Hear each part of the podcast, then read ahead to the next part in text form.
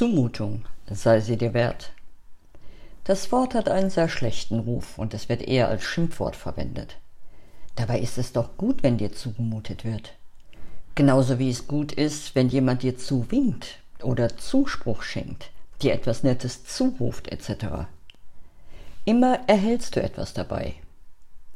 Wenn dir also etwas zugemutet wird, erhältst du Mut. Den findest du nur in solchen Situationen, in denen du Mut benötigst, um sie wieder zu verlassen. So trainierst du einfach deinen Mutmuskel. Mut ist nichts Schlimmes. Und die Situation, in der du deinen Mutmuskel trainieren kannst, mit der wirst du auch fertig. War schon immer so und daran wird sich jetzt auch nichts dran ändern.